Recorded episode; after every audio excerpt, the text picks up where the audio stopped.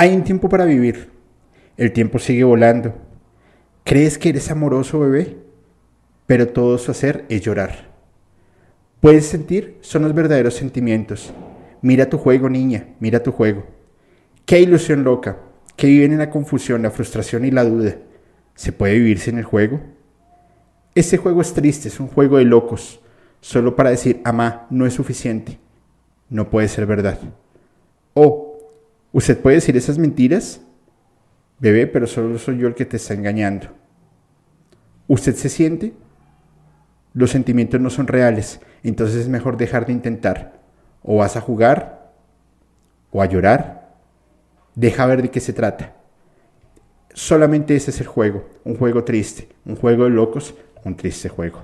Muy buenas noches a todos y bienvenidos a este capítulo, no solamente musicalmente, sino con un capítulo en conjunto que estamos haciendo eh, de forma experimental, no planeada, pero que sabemos que va a salir increíble con mis amigos de la Orden de la Noche Podcast. ¿Cómo están chicos? ¿Qué onda? ¿Qué onda Julio? ¿Cómo estamos? ¿Cómo estás? Muy bien, ¿ustedes cómo, ¿ustedes cómo están? Oiga, primero yo quiero felicitarlos por todo el éxito que están teniendo en Kawaii. Eh, me parece genial lo que están haciendo. Gracias, gracias. Ha sido un esfuerzo muy, muy, muy de mucha, de mucha dedicación. No, miren chicos, muchas gracias por aceptar la, la, invitación. Admiro enormemente el trabajo que están haciendo. Eh, los capítulos que ustedes se lanzan son una barbaridad, tocan temas muy interesantes y para mí es un honor poder hacer algo en conjunto. En serio, mil gracias. Julio, al contrario, es un honor para nosotros que, que pensaras y pues sí, gracias a todos tus seguidores también que, que van a ver este capítulo. Y pues ¿qué se puede decir? Tú también todo el alcance que estás teniendo con, los temas tan grandiosos que, estás tomando y la verdad también somos fans y siempre estamos al pendiente ahí de los capítulos para, para seguirte en este viaje tan padre de historias, relatos y conspiraciones. Bueno, pues súper bien. Bueno, y vamos a hablar de un tema que ya lo intenté hablar una vez y, bueno, por cosas... Eh, mágicas y el bajo astral no pudimos hacer el capítulo.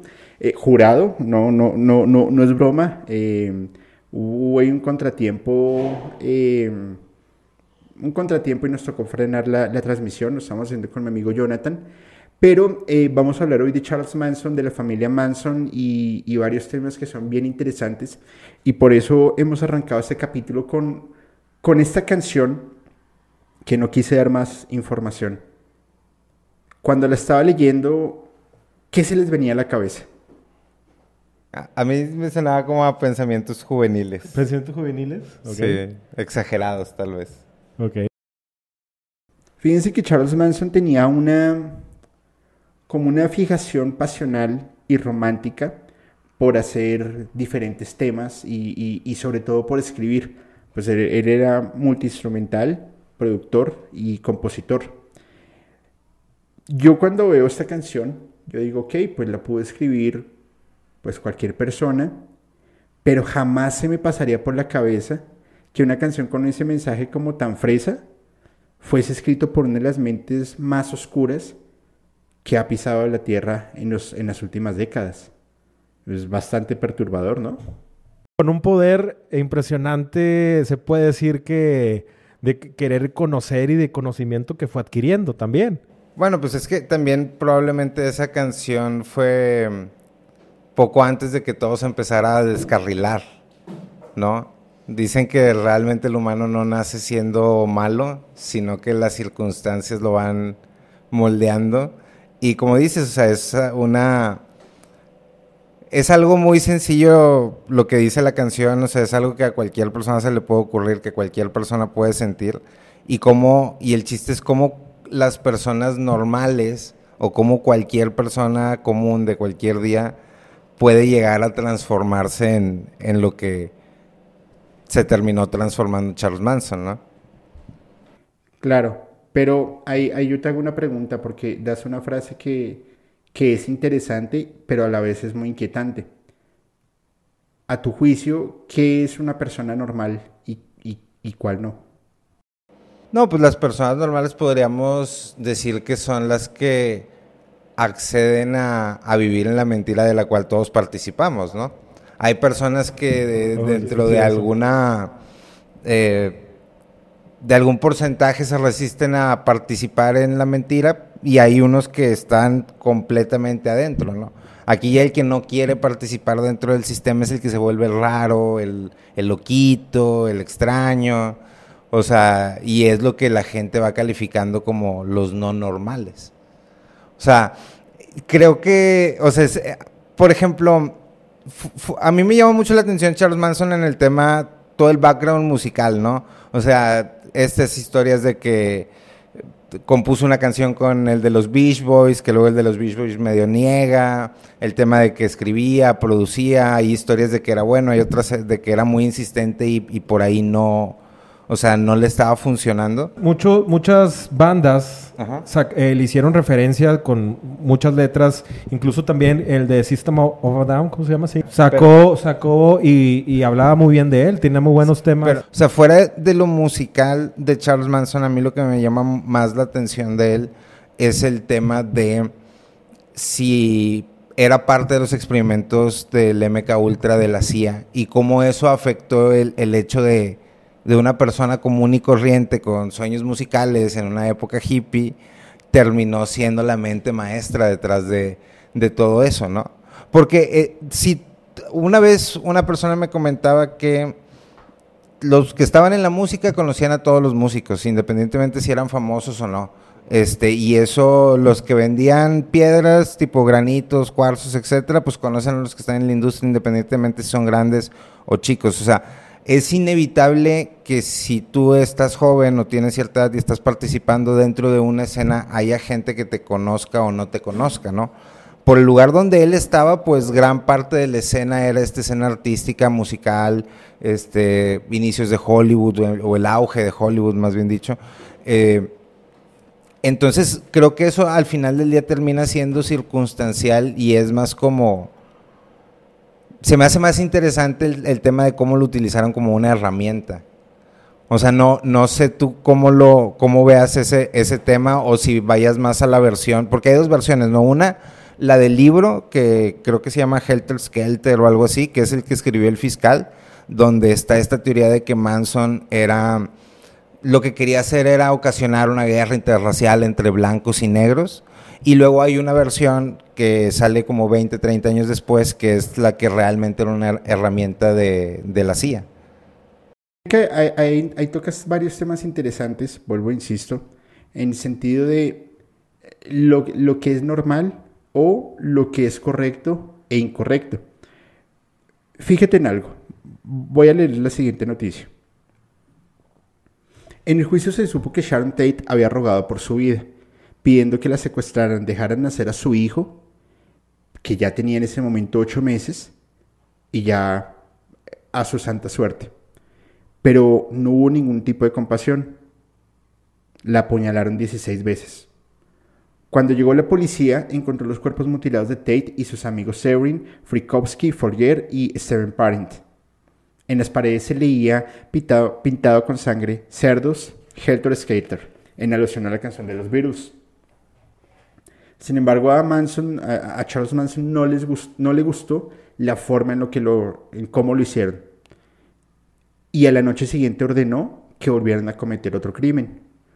En esa ocasión, él fue con ellos a, la, mansión de Leno La Bianca y fueron a donde descansaba, donde estaba su, la, la mujer, Rosemary. Y simplemente pues lo que hicieron fue, primero lo sometieron, completamente. Le, le pusieron a la pareja almohadas en la cabeza. Y él cuando ya vio que ya todo estaba listo, simplemente les dijo, pueden proceder. Y lo hicieron. A Leno, Leno eh, Levianca, le propinaron 12 eh, puñaladas y a Rosemary 41. Y en las paredes colocaron con sangre War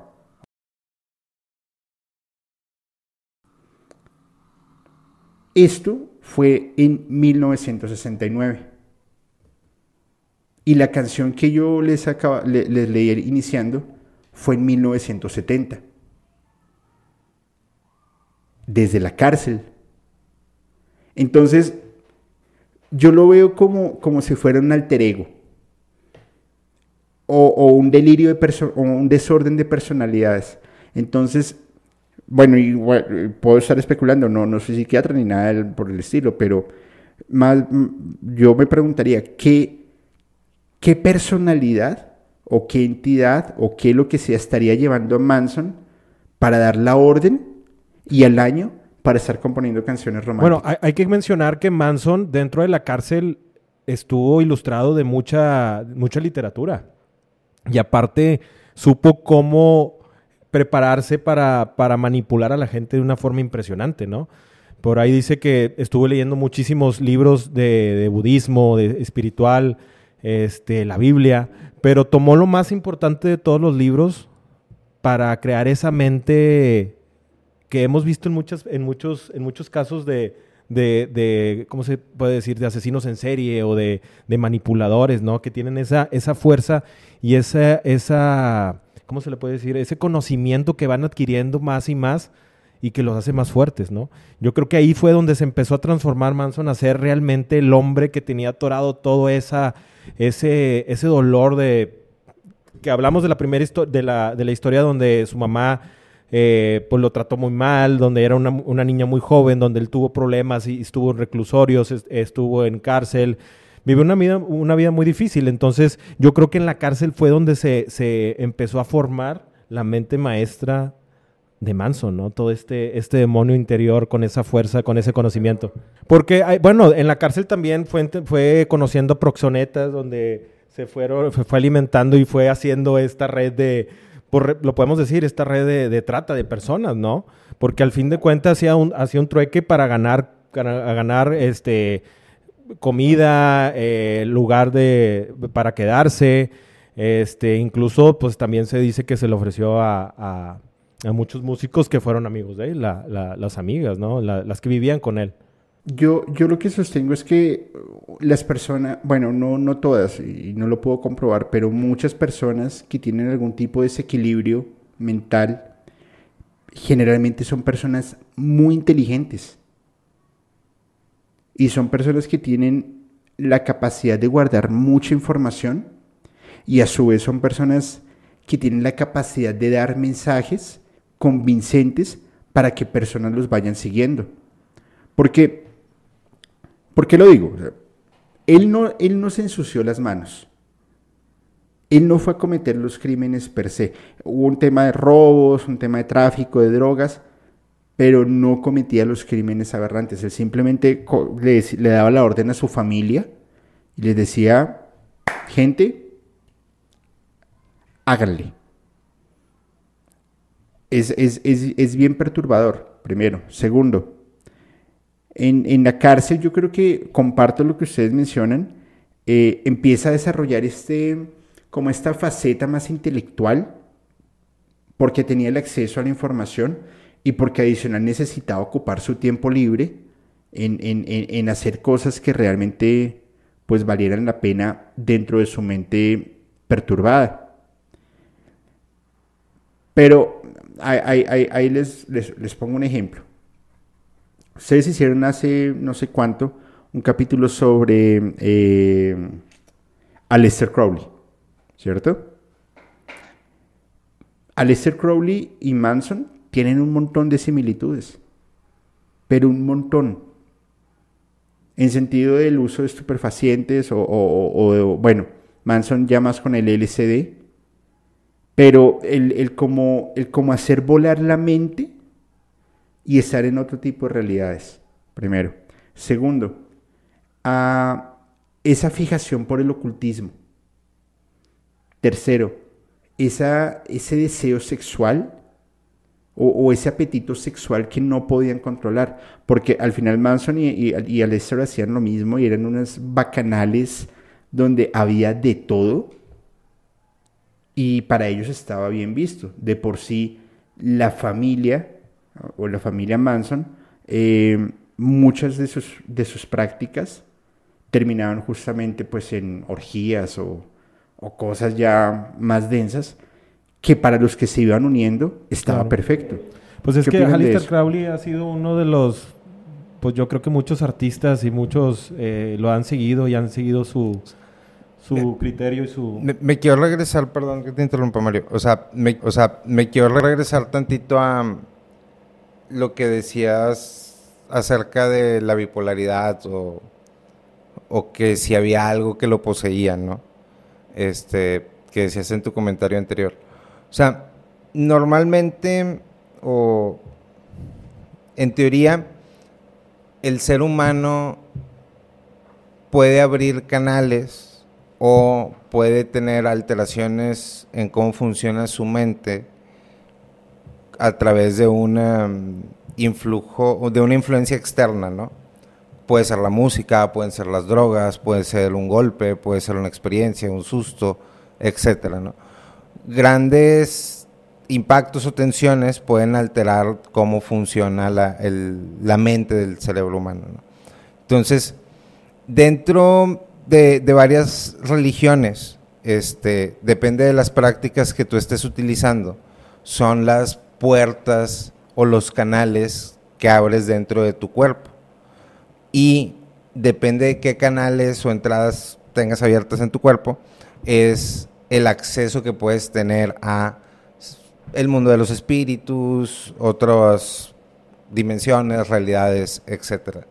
O sea, yo insisto en el tema de, o sea, fuera de lo grotesco y desagradables que puedan, o sea, que hayan sido eh, los crímenes que mencionas, o sea, creo que tienen un origen, o sea, debe haber un porqué. Y ese porqué eh, tiene mucho que ver con el uso de sustancias y la facilidad en el uso de sustancias, o sea, y en poder estar entrando y saliendo de la cárcel, que era un tema recurrente con, con Charles Manson, sugiere que había una conexión, eh, pues digamos, una conexión fuerte dentro del gobierno que le permitía hacer todas esas cosas. A mí Manson lo que me parece o lo que se me figura es como como cuando encierran a Magneto en un lugar donde no puede, este, donde no hay nada de metal y donde no puede mover las cosas, o sea, siento que es una persona que mentalmente se le salió de control, porque hay una anécdota que, que me gusta mucho, que no me acuerdo dónde la, dónde la escuché, pero la, al menos la escuché en una entrevista y, y la leí en otra parte, que prisioneros que estuvieron con Manson mencionaban que él tenía la habilidad de, de que le, les preguntaba o les decía, ¿qué droga quieres probar? ¿O qué, qué high te quieres poner? Y le decía, no, pues quiero un fix de heroína, ¿no? Entonces que Manson se les quedaba viendo y ellos empezaban a sentir esa, como si se estuvieran metiendo esa droga, ¿no? Pero ellos decían, güey, no, o sea, no me estoy metiendo nada, no hay nada aquí disponible, o sea, ¿cómo esta persona con su mente puede hacer que yo sienta como que este tema, ¿no? Entonces, yo creo que Manson, porque también el, el hecho de cómo se dio el juicio, o sea, lo aparatoso de las cosas, o sea, sugiere algo que es un experimento que se salió de control, ¿no? O sea, ¿o por qué crees que haya tanta, tanta fascinación? Lo que pasa es que el, yo, yo, yo sigo insistiendo, el poder de la palabra y del convencimiento no lo hace un, un- loco cualquiera. Tiene que ser una persona que tenga un, un- sentido de liderazgo, un don o una estrella, lo que sea, para poder lograr su cometido y que muchas personas lo empiecen a, a- seguir. Es que la, la- la familia logró tener un poco más de 100, de 100 seguidores. Y, y, y 100 seguidores para estar haciendo eh, fechorías o cosas incorrectas, encerrados en un mundo de fiesta, de psicoactivos, de bencedrina, de sexo ilimitado, de LCD, de alucinógenos. Al final no solamente recreaban lo que estaba pasando en la cultura hippie, sino que alimentaban un deseo de que más personas se unieran para experimentar esa sensación de fiesta desaforada, pero también esta, esta necesidad que ya se volvió para ellos de estar cometiendo crímenes. Ahora, muchas de sus víctimas, bueno, no muchas, todas sus víctimas eran vulnerables. Entonces, sabía escoger Claro. a sus víctimas, sabía cómo enredarlas, cómo llevarlas a que lo vieran como, como un dios, ¿no? Como un, un- a- algo a seguir. Puede ser, puede ser, puede ser. Es que o sea, el tema, el tema de Manson. A, a ti en lo a mí- a mí personal, en lo perso- o sea, ¿qué es lo que lo más personal, te gusta o te llama la atención de ese? O que, o- no que te guste, obviamente, pues es difícil que a alguien le guste. Bueno, me entiendo. O sea, a ti en lo personal, ¿qué es lo que más te llama la atención y qué es con lo que te quedas de tener la experiencia de poder ver a la distancia ese caso? dentro de la locura, su poder de convencimiento. El poder decirnos a nosotros tres, lo que ustedes hagan que yo les diga está bien. O sea, él, él era como el reencarnado de Jesús, además. ¿Cómo? Lo decía, lo, no, o sea, lo decían en broma, que él era la reencarnación de Jesús. Sí, él lo decía. Y luego, se- bueno, también se, se- llamó el anticristo. También en un tiempo cuando, no sé si fue cuando se puso en la cárcel que se, eh, se puso la cruz al revés y luego se hizo la esvástica. No recuerdo si fue esa fecha, Ajá. pero él también se mencionó como el anticristo. Así es. Pero fíjense que él mismo se autoproclamaba. Entonces, actuemos un momento como los inspectores e intentemos pensar bajo la mente de él. Porque yo no creo que ustedes un día por la mañana se levanten y digan, ¡pum! Uy, hoy soy el anticristo. Pues ¿de dónde? ¿Qué entidad o por qué a su cerebro le llegaría esa idea de tú eres el anticristo o eres la reencarnación de Jesús o eres el Mesías o eres lo que sea? Es que yo creo que hay que remontarnos desde un inicio de todo lo que vivió y de querer sentirse aceptado, porque, o sea, la primera persona que lo rechazó fue su mamá, ¿no? Entonces, yo creo que siempre fue buscando una aceptación y eso lo hizo tener más poder de querer sentir aceptación de la gente, porque al principio que empezó con lo de la música también lo empezaban a tachar, aunque tenía buenas canciones y buenas letras, lo empezaban a, ta- de- a tachar, ¿no? Y aparte, pues todo lo que vivió en la cárcel y todo lo que, lo que vivió, ¿verdad? Pero ahí fue donde se fue forjando querer tener esa aceptación y la buscó con un grupo de gente que pudo manipular a su antojo. Y no nada más mujeres, hombres también. Es que, es que les, vendió, les vendió la idea de una cultura que les resultó hasta funcional. Porque además era una, eh, era, una, era una familia, una cultura que pagaba cero dólares. Porque adicional él tenía la, la- la facultad de convencer a personas que lo financiaran. Y le comían el cuento además. Al final se convierten en un grupo financiado, o sea, porque buscaban la manera de subsistir, pero él no movía más que el poder del, conven- del convencimiento hacia las demás personas, ¿no? O sea, necesitamos dinero, ocupamos esto, consíguelo. ¿Pero creen que eso sea raro? O sea, ¿crees que encontrar una persona así sea raro? O sea, Que o no sea, sea común encontrar a alguien con esa habilidad. creo que ahorita hay muchas personas con esa habilidad. Bueno, porque no teníamos, no teníamos la misma y durante toda la existencia ¿no? ha habido muchas personas con, con esa habilidad. No todas hacen Han ese tipo de cosas. No, pues es que no, no puedes decir que Charles Manson destacó. Sí. O sea, no es lo mismo que te conozcan por, por haber hecho algo que haber destacado en la vida. O ser famoso con eh, haber tenido un logro, ¿no? O sea, creo que, o sea, a mí lo que me llama la atención de- de- del tema, o sea, es por qué hay tanta fascinación o por qué se fue construyendo toda esta como eh, ¿Telenovela? cu- cultura side culture, o sea, o sea, sí, ¿de dónde sale toda esta fascinación por esto? O sea, me imagino yo que tiene mucho que ver con el tema de la exposición que hubo al juicio en su momento. Yo creo que la, la, la, la genialidad de, de esta historia es eh, que él sabía el poder de convencimiento y lo supo usar no solamente para reclutar a, a- sus seguidores o a la familia, como, como le llamaban, sino también para empezar a sacar mucho provecho de, de situaciones que él sabía que iban a estar en, en- a favor de él. Por ejemplo, Dennis Wilson iba por la carretera, él es el, el baterista de Beach Boys, y recoge a dos personas, dos mujeres atractivas, Y ellas dos todo el tiempo estaban hablando sobre el maestro o sobre el gran brujo. Pero todo el tiempo hablaba, hablaban de, de, esa persona o el mago. Resulta que llegan a la casa de Dennis Wilson y se le acerca un hombre de estatura media, con barba, cabello largo. Y Dennis Wilson le dice, ¿me vas a, a desvivir?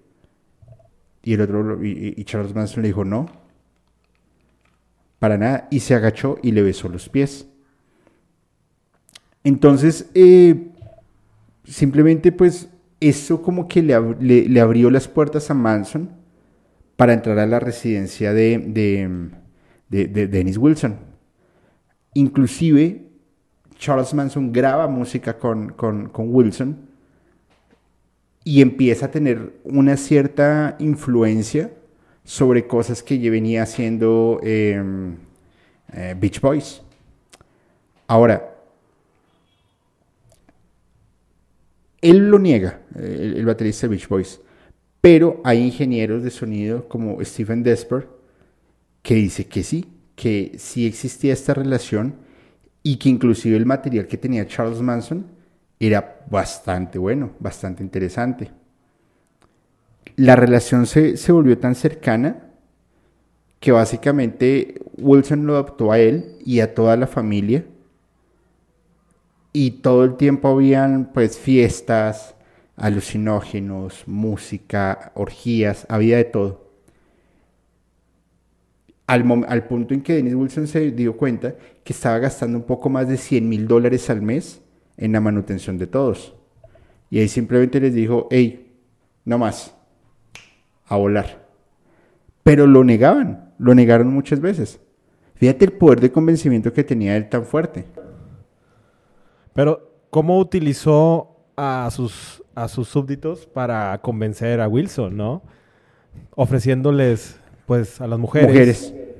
Y, pues, las drogas más eh, potentes y exóticas de la época. Manson era uno de los que, podía conseguirlas, ¿no? Entonces, también ¿Por qué? Por, qué tendrá tener el acceso a las drogas más Se conoce que hubo una época de Manson que fue muy popular. Fue muy popular. ¿Tú crees que por, popular tenía acceso a las drogas? Pues también las chicas ya lo seguían. Ya hablamos también de hombres que empezaban a adorarlo. Entonces la multitud también empezaba a voltear a ver por qué seguían a ese hombre, ¿no? Y aparte que en la cárcel llegó a conocer a muchos este, capos de la droga. Incluso uno de ellos llegó a pedirle dinero para poder mantener y hubo una, una, una, una pequeña, bueno, no una pequeña, mandó a asesinar al, al, capo de la droga, pero no tuvo éxito. Hay una larga historia ahí muy, muy... Entonces todo eso que aprendió y toda esa manipulación que tuvo con el señor Wilson, pues sin duda tuvieron que ver las drogas y tuvieron que ver las mujeres para poderlo convencer de, de, grabar y de que lo escuchara todo el talento que supuestamente tenía Manso, ¿no? Que no, no, es, no es de dudarse, ¿verdad? Muchos artistas hoy en, la época y en, y, en, su época más bien le hicieron tributo con sus canciones, ¿verdad? Pero pues sin duda era una mente, bueno, yo sí lo creo que era una mente maestra, ¿no? En el convencimiento. Hay personas que no. Sí, pero tú ahorita hiciste una pregunta eh, que me pareció muy interesante y es por qué había tanta fascinación a lo que venía desarrollando Charles Manson. Y yo lo veo como un tema de, moda. ¿En qué sentido? Fíjate que muchas veces se ha, hablado sobre la venida del anticristo. En su momento Charles Manson, en su momento el, el del bigote chistoso de la Segunda Guerra, eh, Marilyn Manson inclusive, y se vuelve algo como tan, tan, tan mediático que empieza a coger un montón de importancia sobre las personas. Entonces, tú, y, voy, a, voy, voy a ser muy exagerado, una persona cualquiera dice, tengo pruebas reales de que yo soy el hijo de Satanás, de que yo soy la reencarnación o que soy la reencarnación del diablo en la tierra. ¿Tú te imaginas el grado de popularidad que tendría esa persona? enorme. A ver, grado de popularidad o memes. No es lo mismo. ¿De popularidad o qué? O sea, grado de, popula- de popularidad o de memes. O sea, porque de, de que alguien lo Pues- diga y, y pueda tener ahí un par de pruebas fabricadas o, lo que sea, no... O sea, bueno, es que tal vez en el contexto de antes, hace 60 años, donde no existía toda esta hipercomunicación este, o hiperconexión que tenemos ahorita, pues sí, tal vez era, era más apantallante. Pero estoy seguro que hace 60 años cualquier persona, o sea, sobraban personas que dijeran que eran el anticristo, que odiaban a Dios, que odiaban todo lo que hubiese sobre la tierra. Y muy probablemente muy, un gran número de personas tenía ideas que como nadie las escuchaba, a nadie le importaban. Pero ¿por qué Sí, llegó a ese porque, nivel? porque era un producto del gobierno que se le salió de las manos, que Pero, pero mira, pero mi- mira algo. Míralo, miremoslo en la actualidad. Porque es que hay, dos diferencias. O sea, la gran diferencia es la evolución, claramente, y, la apertura, democratización de los medios de comunicación. La información que llegaba acá o a cualquier parte, yo creo que era información muy reducida a lo que realmente venía sucediendo en, en Estados Unidos frente al fenómeno Charles Manson.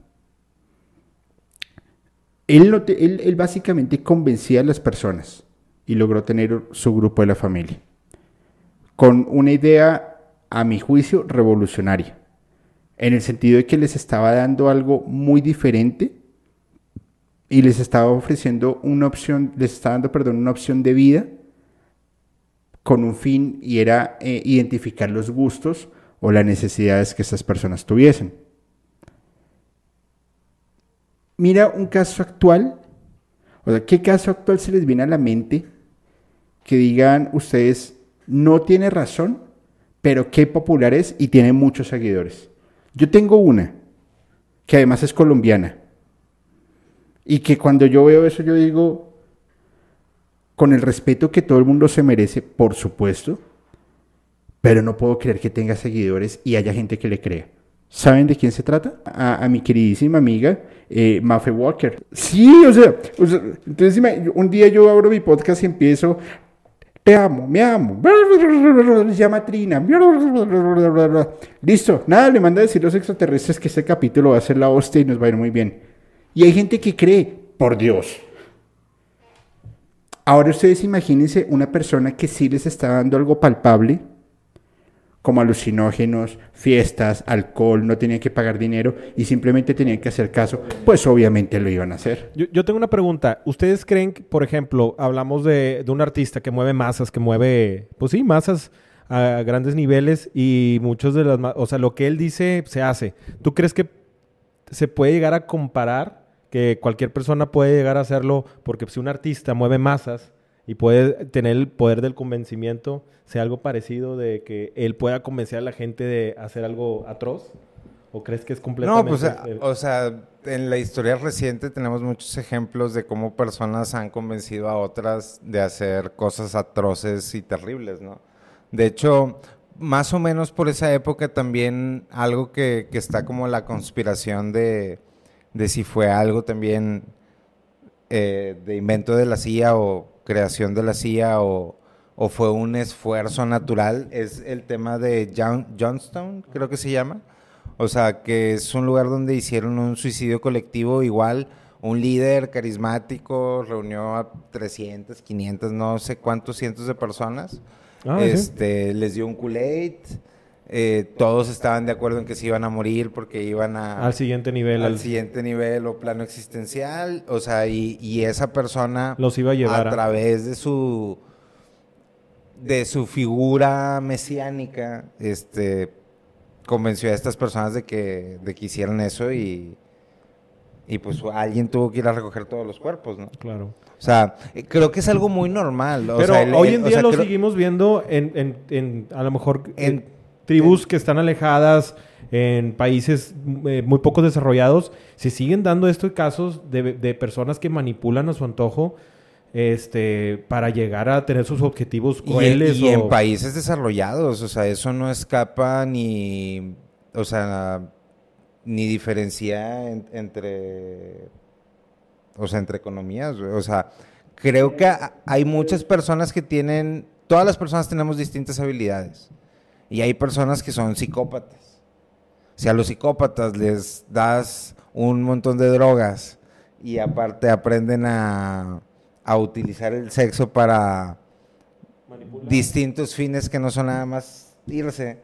O sea, pues puede haber resultados complicados, ¿no? Catastróficos. Pero creo que eso es más normal, o sea, pasa más, más de lo que... O sea, por eso me llama la atención la fascinación con, con el tema de Manson, como si esta persona encarnara la maldad y como si pensamos en algo malo o en un crimen malvado, vamos a la biblioteca mental y nos vamos como que a esa parte, ¿no? Cuando lamentablemente es, parece ser más común que hay este tipo de cosas, ¿no? O sea, ¿por qué pensar tanto en que pasó hace 60, 50 años? Este, y digo, no lo digo por nosotros y por la conversión, o sea, lo digo como en el, en el consciente colectivo. O sea, y evitar pensar que eso sigue pasando constantemente todo el tiempo ahorita en este momento, de formas tal vez muchísimo más crueles, porque antes sí, o sea, era la sensación de, no, y escribieron con sangre en las paredes, y, y ahorita te metes a YouTube y pues todos sabemos del tipo de cosas que hay, ¿no? En, cualquier país. O sea, este, entonces me, me llama la atención cómo independientemente de la persona, independientemente de sus sueños eh, de artista, de haber creado este grupo de la familia, de si era o no un experimento de, de la CIA que se, que se le salió de las manos, o sea... Pero ¿no crees que si hubiera sido un experimento de la CIA, lo hubieran, o sea, ¿a, qué términos crees que querían llevar? Porque, ¿Por qué no lo terminaron con él si se le salió de control? ¿Por qué tenía que repetirse? ¿Por qué llegaron, No, para poder seguir experimentando con él ahí ya en la cárcel, ¿no? ¿Por eso crees que salió tantas veces de la cárcel? no, o sea, es que antes, antes de que pasara el tema con Sharon Tate, o sea, Manson entraba y salía de la cárcel por crímenes menores, ¿no? Y hubo varias ocasiones donde debió haber permanecido más tiempo en la cárcel y siempre iba alguien y los sacaba. Porque creo que ahí también aplicó el poder de convencimiento. Dicen que dentro de la cárcel se, pues, se comenzó a portarse de buena manera para que tuviera la facilidad de reducir la condena, ¿no? Y aparte que tenía un grupo de amigos muy poderosos dentro del, de la cárcel. Es que ustedes tocan un montón de temas bien importantes. ¿Ustedes se acuerdan la toma de Waco? Eh, de la familia que estaba... Es, es el, hay una película, ¿no? La de Red State. De que estaban en una, en un, como en una iglesia y fue una toma que demoró un montón de tiempo, que llegó el FBI y al final hubo un, un desvivimiento colectivo, un ah, autodesvivimiento colectivo para no dejarse capturar. Y esto empezó por el, por el, líder, que era músico además, eh, y empezó a convencerlos a todos de que básicamente eh, lucha. Que fue muy parecido con Manson, que lo llegaron a ver como si fuera también una, una figura divina, ¿no? Claro, por supuesto, porque él decía que él era la, reencarnación de Jesús, que él era el segundo Mesías. Y fue muy fuerte toda la preparación que llegaron a tener para enfrentarse también a un combate muy parecido a lo que decía Manson, ¿no? Contra otras razas. Para tú poder hacer esto necesitas varias cosas. La primera, tener el don de la palabra. La segunda, tener una idea, buena o mala, pero tener esa idea y defenderla. Y tercero, encontrar personas que te compren la idea. Pueden ser personas intelectuales, pueden ser personas vacías, pueden ser personas de lo que sea. Pero simplemente encontrar a alguien que te diga sí, tienes la razón. Ahí hay una promesa. Y les vendes la idea y los convences y lo logras sacar adelante. Ahora, que si la CIA tenía que ver o no, sí, tenía que ver. Y yo, lo, es mi hipótesis, es mi punto de vista, es por una sencilla razón. El alto consumo de LCD que, que había en ese momento. Y por eso tiene esa fuerte relación con Aleister Crowley y por eso tiene esa fuerte relación con la CIA que hacían este tipo de experimentos sociales eh, que simplemente pues iban Entonces lo que quieren decir es que el gobierno le dio eso, le provió de, de los medicamentos, las drogas para que pudiera llegar a tener ese ¿qué, conocimiento poder de, de convencimiento. para ver qué pasaba. para ver qué pasaba. O sea, ¿tú crees que el gobierno fue el que le dio las drogas? Yo no sé como tal si le, si le, si le dio las sustancias o no, no lo sé. Lo que yo sí creo es que sí sabían que él las tenía.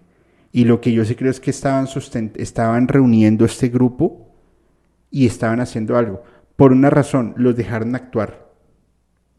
Lo que yo creo es que no, o sea, yo pienso es que ellos no contemplaron que el hombre se le iban a estallar las pepas e iba a cometer algo tan aberrante como lo de Sharon Tate.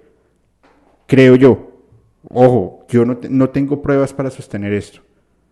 Porque entonces ahorita en, los comentarios, ah, pero Julio muestra, ay, pero Julio no tiene la razón, ay, pero Julio, ay, pero... Ok, estoy diciendo, no tengo las pruebas. Pero a mí se me hace muy lógico. ¿ustedes creen que en Estados Unidos, con, siendo un país tan ultra mega conservador, no se iban a dar cuenta que esto venía sucediendo, no se iban a dar cuenta que venían unos bacanales impresionantes y un tema de orgías y un tema de, sustancias, de alcohol, ese voz a voz no se iba a regar rápidamente y que iba a haber una persona que los iba a señalar y los iba a denunciar y, iban, a, buscar su eh, el callarlo. ¿Ustedes creen que una persona que hizo, que fue el, autor intelectual de, de, este tipo de delitos, en Estados Unidos no le iban a clavar una pena capital? Pues yo digo que sí, pero miren que la historia fue diferente. No le dan la pena capital porque en teoría él, él no hace nada con su propia mano, ¿no? O sea, no, y se batallan mucho como para comprobar que él es el autor intelectual. Claro, él orquestó todo, pero no, no tuvo el contacto físico con las víctimas. Él no hizo el, el asesinato. Siempre fue por medio de su, de su club, de su club. ¿Cuál, cuál crees que es el, el, fan que más te llama la atención que has visto que es fan de Charlie Manson? Como que digas... Eh, yo, ahorita en la actualidad... Sí, o sea, por ejemplo, como ahorita que mencionaste lo de System of Down. Yo, yo creo que él. O sea que... Porque dentro de lo que él comenta dice que sus letras eran fascinantes. No sé si tuvo el acercamiento, supongo que sí, de las letras que escribió Charles. Pero de lo que no le gustó y nunca y lo dice es de los asesinatos, pero él comenta que era una mente maestra. Lo hemos visto en muchos casos de este tipo de, personas, ¿no? No sé. Hablamos de este alemán que también tenía una capacidad impresionante de conocimiento y quería más. al final yo pienso yo que el poder que él por el cual él estaba respaldado era, era bastante grande. Lo que sí le da esta catapulta fue justamente lo, lo, sucedido con Sharon Tate y además lo em, como lo conspiranoico que ya se empieza a tejer por ahí de, con Roman Polanski, porque ahí también hay muchas versiones encontradas. Primero que era un ajuste de cuentas, segundo que era una, em, eh, ¿cómo se llama? Una venganza que Charles Manson estaba haciendo porque un sello discográfico le impidió, em, eh, o sea, no le dio el, aval para firmar un, un eh, ¿cómo se llama? Un disco, para hacer un disco para la producción. Eh, hay otro tema que es el de una película de, la de Rosemary. hay un montón de hipótesis, pero yo creo que eso fue lo que catapultó el escándalo Charles Manson. Bien está, ahorita que lo mencionas también está el tema de la película, ¿no? O sea que Roman Polanski venía de dirigir una película, creo que de miedo, tipo de estas como malditas. O sea que tiene que ver también con, con un niño demoníaco o algo así por el estilo. Entonces sí, o sea, hay, hay, como tres, cuatro historias que se entrelazan que, que eso ayuda definitivamente a que, a que sea más llamativo. De hecho, No sé si la han visto, pero también la mencionan o es parte de la de... Hubo una vez en Hollywood, este, la película de Tarantino. Ok, no, no. no. ¿Tú, Julio, Ok. No, no, no lo he visto. He escuchado varios comentarios. eh, desde película maldita hasta dineros calientes. Ahí podemos entrar a escoger lo que se quiera. Sin embargo, pues no sé, yo, yo considero que eso es algo tan atroz. Ah, primero, acabar con la vida de una persona es algo atroz más si está embarazada, más si hacen lo que hicieron y más si empiezan a escribir mensajes en la pared. Pues tienes que tener un tema, un tema de, sen- de- de sensacionalismo y de, y de morbo tan, extraño que se lo celebras y que a otra noche van y cometen otro. Por eso digo, el poder que él debería tener de convencimiento era demasiado grande, porque claramente eso está mal. Pero si se fijan, siempre este tipo de personas tienen un patiño que, que claro que está dentro de, la adoración que tienen hacia esa persona, pero siempre hay un patiño que le ayuda a- a reclutar ese tipo de personas, ¿no? Y buscan esos, eso, que la persona sea vulnerable, que tenga la facilidad y pueda caer eh, en el convencimiento, ¿no? Siempre tienen ese patiño que les ayuda, ya sea una mujer o un hombre. En todos los casos se repite como que esa, ese, ¿qué se puede decir? Esa programación, no, ese, ese patrón, perdón. Yo, hay una, hay una eh, dentro de la investigación criminalística eh, o criminología, dicen que las, lo- los que son asesinos en serie repiten patrones. ¿Ustedes cuáles consideran que eran los patrones entonces que tenía Charles Manson y la familia? Pues yo creo que eso, ese es uno de ellos, que tenía la- una persona siempre, no recuerdo el nombre, ahorita lo, lo checamos, que siempre tenía esa persona que lo apoyaba para ir reclutando más gente. Sí, no, pues como, como decían al principio, ¿no? Buscaban personas vulnerables, aisladas, para, para unirse, ¿no? Entonces, y aparte si a eso le sumas el, el, tema de las drogas fuertes, Que buscaban esa aceptación, ¿no? También de alguna u otra forma, ¿no? De la sociedad y... pero es que todo el mundo busca aceptación, o sea, eso, eso llega a un punto donde ya, ya no puede ser la excusa para cualquier asesino Claro. serial y delincuente. Ay, quería que me voltearan a ver. Pero es un patrón, ¿no? Que siguen las personas, que buscan una aceptación. O sea, ellas buscan aceptación de alguna forma porque algunos venían de problemas eh, con familiares, con sus padres, con... Entonces, de alguna forma vieron una figura que podían seguir y que los protegía o les daba cierto poder de, no sé, de, espiritual o algo que los llevaban a, pues a, un éxtasis, ¿no? Para poder seguirlo cometiendo estos actos de, de asesinato. yo, yo creo que debe existir un vacío en, en la personalidad y en lo que cada persona quiere para, para acceder a este tipo de, de- de- cosas o de situaciones.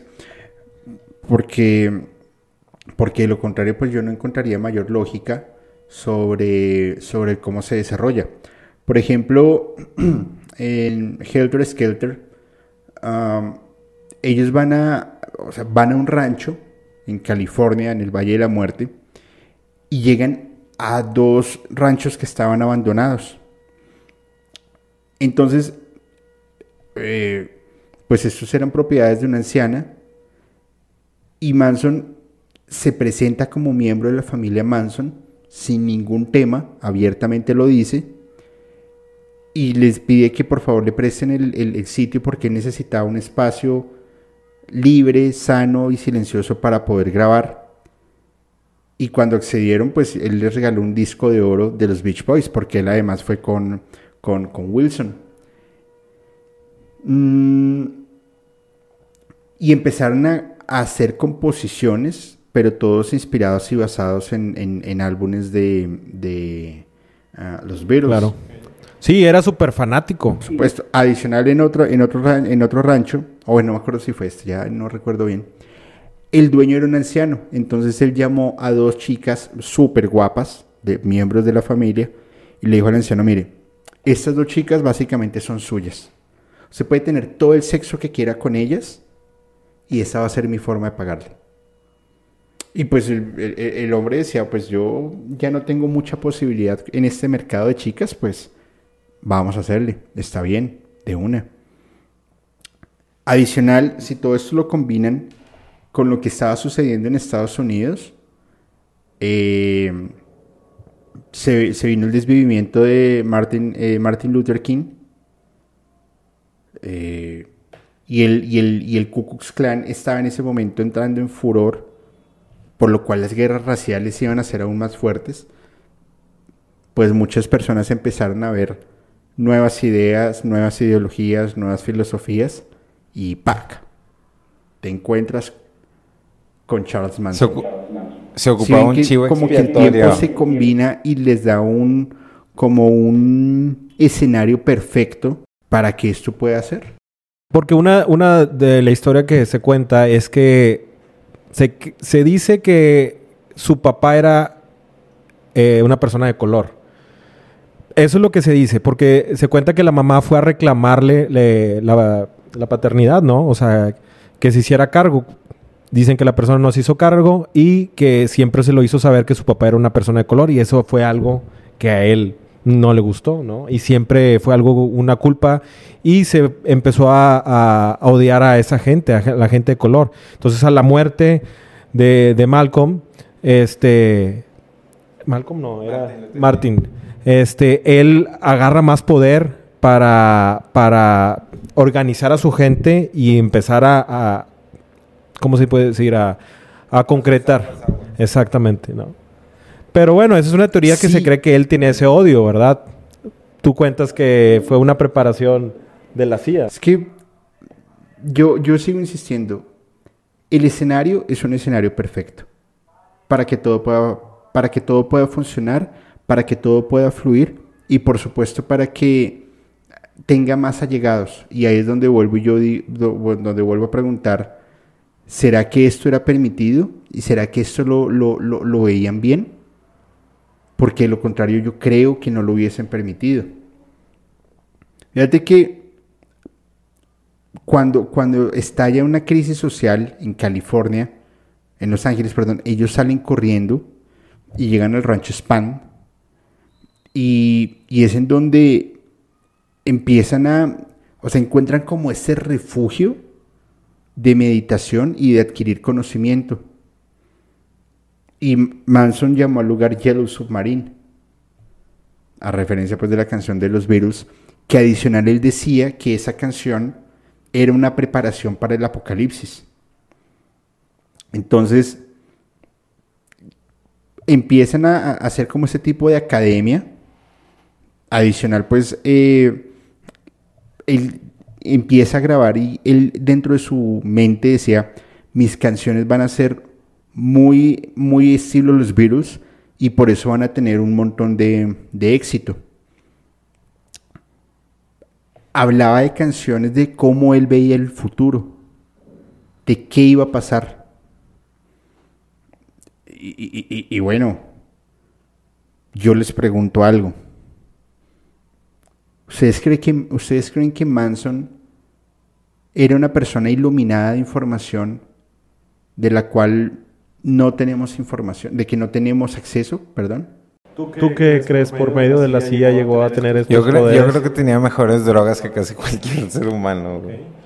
O sea, en el, en el, en el entendido que eran los primeros años del LSD y tenía mucho acceso a, ¿Tú crees a que el LSD de- ayudó a abrir puertas, abrir canales?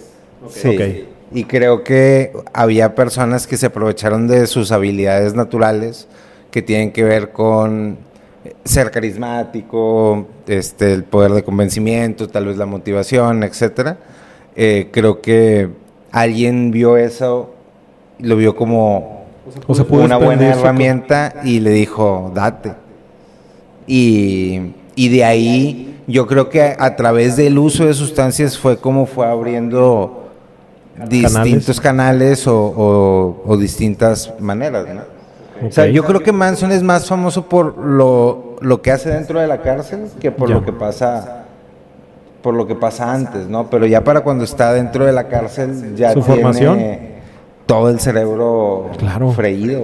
Pues es que todo lo que vivió, ¿no?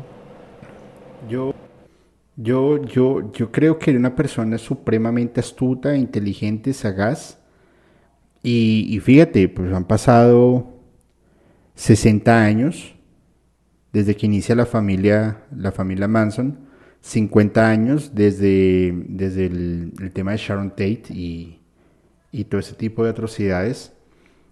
Y es un tema súper vigente.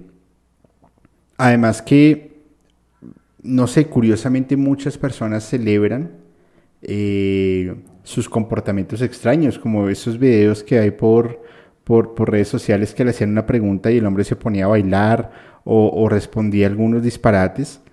Y, y la gente pues se divierte a tal punto en que son videos con un montón de vistas que no dicen nada, pero que la gente dicen, opa, súper bien, pero qué por, chévere. ¿por qué crees que hacía eh, ya esos, esos videos? Bueno, cuando lo grababan, ¿por qué crees que hacía todos esos movimientos? ¿Por llamar la atención? ¿O tú, tú qué crees que...? Ya que... Ya llegó a la locura completa y ya está fuera de sus cabales. Bueno, siempre estuvo fuera de sus cabales, ¿no? Pero marca un comportamiento muy distinto a lo que venía y a lo que se convirtió al último, ¿no? No, pues es como una burla, ¿no? De me tienen aquí como animalito de zoológico, déjenles alguna gracia. ¿Burla, ¿Burla hacia, hacia, quién? No, pues hacia, hacia, la CIA. No, no, no, hacia el entrevistador, hacia la cámara. O sea, hay una pregunta que le dicen, ¿y usted quién es, no? Y hace como 30 caras en 7 segundos, ¿no? Es, es muy, muy famoso. Entonces, como que esas reacciones, como que la gente Okay. Llaman la atención. Sí. Eso te digo, lo hace con un sentido de que sé que la gente me va a ver y me va a seguir y va a ser un... O sea, ¿lo hizo con un no, sentido yo, o realmente yo, fue...? Yo lo creo... Literalmente como le dije, como si... si dijera, ah, mira, me tienen aquí como un animalito, déjales alguna gracia. Así como... ¿Tú qué, ¿Tú crees, qué crees, Julio? Yo creo que... No, no, no sé, es que... No, no me lo tomen a mal, por favor, pero a mí sí me parecería muy interesante poder estar en la mente de una persona así. El, el, el ver cómo percibe el mundo, el ver cómo, o sea, qué, cuál es su ideal de vida, cuál, o sea, qué, cuál es ese objetivo que él, que él quiere. O sea, di, dividámoslo en dos. El Charles Manson cuando estaba en la familia, el Charles Manson tras las rejas en los 70 grabando, el Charles Manson iniciando los 2000, cuando pedía que le dieran eh, audiencia o libertad condicional, y el Charles Manson dos días antes de fallecer.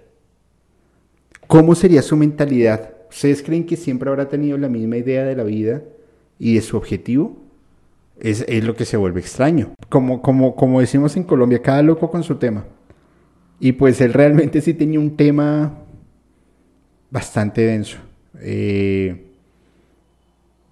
yo no sé si los medios de comunicación, yo no sé si la fama, yo no sé si la CIA, yo no sé si el gobierno, si el no sé. Pero sí que es una persona que ha causado dentro de la cultura popular, ha causado un montón de impacto. Y no es tan normal. Vuelvo y digo, hasta Marilyn Manson pues adopta uno de sus nombres para su, su, nombre artístico. Es como raro, ¿no? ¿Tú crees que alguien atrás, o sea, siempre hubo alguien atrás de Manson que lo, o sea, ¿tú, tú, tú se aseguras que tú estuvo la silla atrás no, de él? No, yo no puedo asegurar ¿O tú crees nada. que simplemente fue su mente maestra? No, o sea, uno no, no puedo asegurar nada, nada más estamos conversando acerca de teorías y libros que, que, existen, que son de dominio público, donde se barajan estas distintas versiones. Yo en lo personal creo que fue una herramienta para las circunstancias de, de ese momento, ¿no? O sea, ¿fue un experimento? Fuera, parte de un experimento, si quieres, que, que tiene que ver con el tema de, del experimento del MK Ultra. Okay. O sea, que pues realmente no hay mucha información porque se se mandó a destruir casi toda la información re respecto a eso, ¿no? Porque hace un rato ustedes hacían esa pregunta de si, si sería un tema de la CIA y el gobierno y demás. En Estados Unidos las leyes son muy estrictas. El tema de desvivimientos, de tortura y el tema de, de desvivimientos infantiles es demasiado delicado. Da penas capitales o da prisión sin derecho a absolutamente nada. Y Charles Manson escribió música estando preso y grabó, además. Pero, pero... ¿Qué tipo de permisos tenía él entonces? No, Pero pero, no eso, podemos- eso, eso lo pueden hacer en, en muchas prisiones, o sea, y lo, y lo pueden hacer, lo hacen, depende de la prisión que estén, o sea, eso, de esa, Sí. esa concepción de que el, el sistema de justicia de Estados Unidos es impecable y no te dejan entrar ninguna mosca a, la- a ninguna cárcel, o sea, es una completa mentira que nos han vendido durante mucho tiempo, ¿no? O sea, la realidad es que Estados Unidos tiene, o sea, distintos sistemas, distintos tipos de cárceles, unas más estrictas que otras, y en muchas de ellas te permiten tener actividades recreativas y tener tienen bibliotecas, tienen libros, porque al final del día pues se supone que son centros de reincorporación social, ¿no? No podemos negar el poder que tiene como quiere Estados Unidos y que han salido muchos casos de conspiración que han hecho experimentos con personas. O sea, eso no lo podemos negar. Que sea... Pero es que la reinserción, pero la reinserción social que ustedes mencionan tiene unas eh, limitantes y tiene unas condiciones que deben cumplir las personas que están privadas de la libertad para poder acceder a ellas.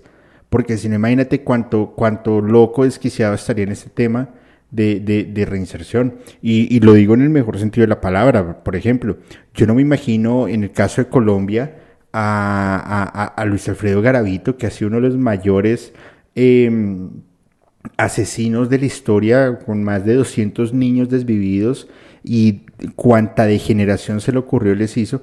Yo no me imagino él accediendo a un programa de, de inser- reinserción social. Es una persona que sale y en una semana está volviendo a hacer lo mismo, porque ya, es una, ya se vuelve casi una patología. Yo no sé si eso era un tema de reinserción social.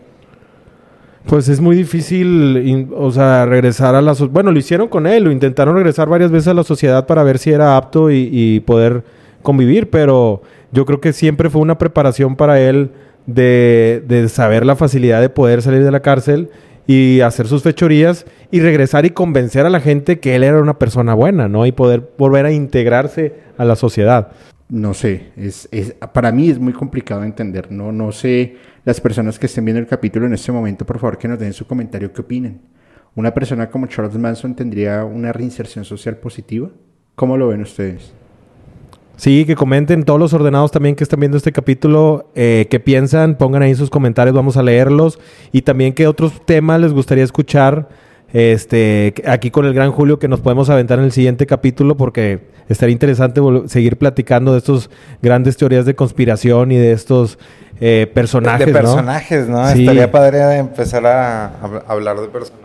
Ahí invitamos a todos los ordenados que nos escriban y que pongan sus comentarios qué quieren escuchar y nos aventamos otro. Julio. Y sí, que, sí, que, que- que tenga otro tipo de morbo. Eh, eh, Manson realmente eh, lo limitaron como quiera a lo que pudo haber hecho. Pudo haber hecho más, más cosas sí. catastróficas, ¿no? Fue a comparación de los de los otros eh, personajes que, que hicieron cosas A más ese, a masivas. ese- a ese sí lo detuvieron A, rápido. a- a tiempo A se puede tiempo. decir, ¿no? Vamos a hacer lo siguiente. Con base a lo que hemos hablado en este capítulo, les pedimos por favor que dejen sus comentarios en la caja de comentarios, que compartan, que lo, mejor dicho, que inviten a todo el mundo, tanto los seguidores de, de la Orden de la Noche como los seguidores de Musicalmente. Y vamos a hacer una sesión en vivo, tanto en el canal de la Orden de la Noche como en Musicalmente, para que se unan. Y vamos a armar un debate sobre, porque ya lo iniciamos, sobre primero estos asesinos en serie o, o estas mentes criminales. Yo les voy a traer unos ejemplos de música que son una bestialidad. Y con base a ello nos armamos un buen debate a ver qué Claro. conseguimos. Y- ¿Cómo lo ven, chicos? ¿Les parece bien? Sí, y sirve que ya está el buen Luis, el otro, nuestro compañero ordenado, que, que ahorita está al pendiente aquí del audio y las cámaras, pero en el siguiente capítulo va a estar también compartiendo todos estos eh, comentarios y, y teorías de conspiración. También nos vamos a aventar unas buenas teorías de conspiración. Pues nada, yo simplemente les, les agradezco enormemente la invitación y nos vemos la otra semana y nos aventamos el, el, el live. Sí, perfecto. tema. Pues saludamos a todos tus seguidores que están también bien al pendiente. Gracias. Y pues también gracias a ti, Julio. Vamos a seguir dándole. Y aquí tienen a sus amigos los ordenados. Muchas gracias por invitarme a- a- al canal de ustedes y cuídense mucho. Fuerte abrazo. Bye.